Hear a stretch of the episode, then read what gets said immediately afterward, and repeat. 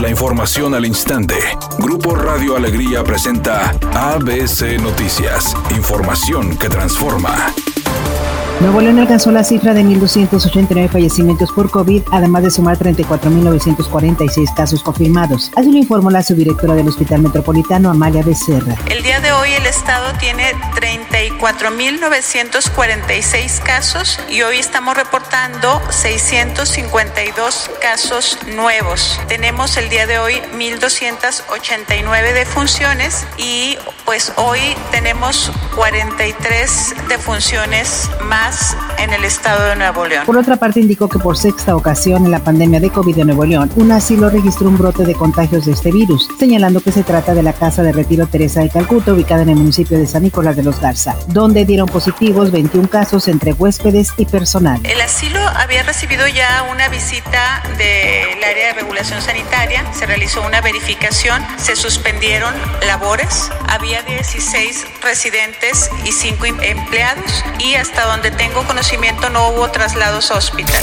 El peso mexicano volvió a perder terreno ante el dólar estadounidense y este martes fue la sexta jornada consecutiva en que nuestra moneda se deprecia. De acuerdo a especialistas consultados por el Banco de México, el peso ha perdido valor por la incertidumbre de los inversionistas ante las crecientes tensiones entre Estados Unidos y China. Al cierre de las operaciones cambiarias de este martes, la paridad peso dólar se ubicó en 22 pesos con 89 centavos por unidad en las últimas seis sesiones, cabe mencionar, el peso mexicano ha tenido un declive de 4.5%. Más de 50 personas murieron y al menos 2.750 resultaron heridas tras una explosión de grandes proporciones que se registró este martes en el puerto de Beirut por causas aún bajo investigación. Así lo informa una fuente anónima del Ministerio de Salud, mientras las autoridades ordenaron movilizar al ejército, habilita las instalaciones hospitalarias para la atención de los heridos y la provisión de Por su parte, el gobierno libanés declaró día de luto Nacional mañana miércoles por las víctimas de la explosión y anunció una investigación para que los responsables respondan por lo ocurrido.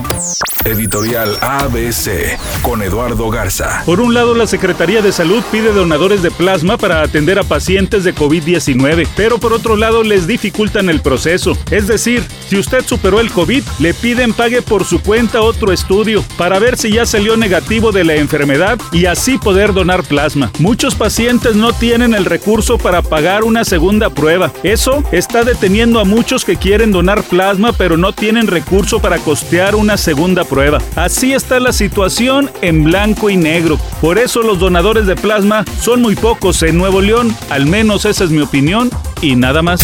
Leonardo Fernández llegó como refuerzo bomba al equipo de Tigres para esta temporada. Sin embargo, en el inicio del torneo Guardianes 2020 no ha tenido tanta acción como se esperaba. Jorge Torrenilo, elemento pilar del éxito felino a lo largo de los años, explicó que no se puede depender de un solo jugador por más bueno que sea y quien escoge a los que participan es Ricardo Ferretti, decisiones que según indicó todos deben respetar. La actriz Roxana Castellanos dijo que está muy contenta luego de haberse sumado al elenco del programa Vecinos, que por cierto está celebrando su 15 aniversario. Dijo que afortunadamente los resultados les han favorecido y que espera que así siga.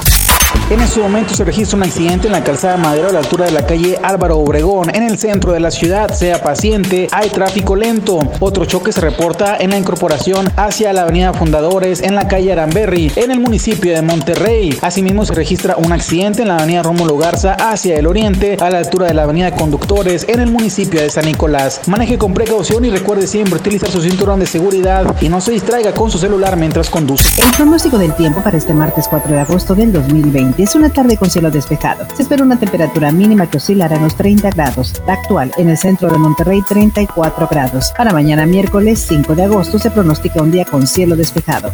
Una temperatura máxima de 34 grados y una mínima de 22. ABC Noticias. Información que transforma.